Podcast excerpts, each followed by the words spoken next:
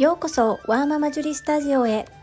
このチャンネルでは発達障害お片付けお料理子育てをキーワードに私の持つスキルや体験から忙しいママがながら劇で参考になる情報をお届けしています。さて皆様いかがお過ごしでしょうか？今日は第90回目の放送となります。毎日続けて90日。気づけば3ヶ月。継続は力なりを信じてやってきました。リスナーさんの数はまだ少ないものの毎日聞いてくださる方もいらっしゃいます。本当に心より感謝申し上げます。今日はいつもと少し思考を変えてみていただいたメッセージにお返事をさせていただきたいと思います。それでは皆様最後までお付き合いどうぞよろしくお願いいたします。昨日の第89回目の放送発達障害の学習サポートについてにコメントをいただきました。とこ母さんからです。すっごい素敵な配信をありがとうございます。スマイルマーク教師側からも本当にそう思います。お母さんにしかできないことを大切に。そしてそれはお母さんが笑顔でお子さんを包み込むことかなと感じています。星マーク。包み込むことが苦しい。あることもわかります。でもねやっぱりママが笑顔なのが大切です。スマイルマーク。いろいろな支援を上手に使ってください。音符マーク。長々失礼しました。星マーク。とこ母さん、素敵なコメントをありがとうございます。私も次男が私の表情を読み取って心配してくれることがあります。少し元気がなかったら、ママどうしたの？とか、少し怖い顔をしていたら、なんで怒ってるの？すごく敏感なんですね。発達障害の子、ほとんどかなそんな風に思います。うちの次男は特にすごく繊細でガラスのような心を持っています。その代わり自分も傷つきやすいですが他人のそういった小さな変化心の変化にもすごく敏感に気づいてくれます。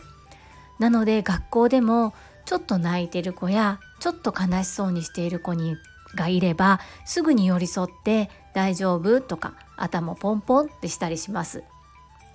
それは家族に対しても同じでお兄ちゃんが少し落ち込んでいたり泣いていたりするとそっと寄り添いますし私に対しても今申し上げたような形ですごく顔色をよく見ています。お母さんが笑顔でいることしんどいこともありますので常に笑顔でいることってやはり難しいとは思います。ですが私の場合共働き家庭で子供と家で過ごす時間が短い。その短い時間だけでも子供がお母さんが元気お母さんが笑顔な姿を見せてあげたいなというふうに感じております。どこ母さんコメント本当にありがとうございます。励みになりますしとてもためになります。今後ともどうぞよろしくお願いいたします。本日は初めてコメントを音声で返信させていただきました。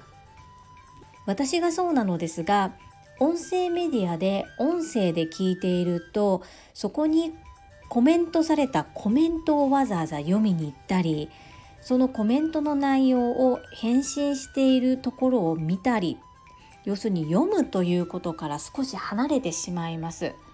なのでこういった形でいただいたコメントに対し音声で返信するのも素敵だなというふうに思っております。これも昨日同様私が今ハマっている音声メディア Voicy で毎日拝聴させていただいている株式会社新規開拓代表取締役社長朝倉千恵子先生が毎日ですねご自身の気づきや大切なことそして皆さんの学びになるようなことを約そうですね10分以内でお話をくださった後リスナーさんからのコメントをすべて朝倉先生のお声で代読くださるんですね。そして読んだコメントに対して返信をまたその場でくださる。そこに素敵なコミュニティが生まれています。リスナーの皆様もヘビーリスナーの皆様もコメントくださる皆様も本当に素敵な方々ばかりが集まっておられます。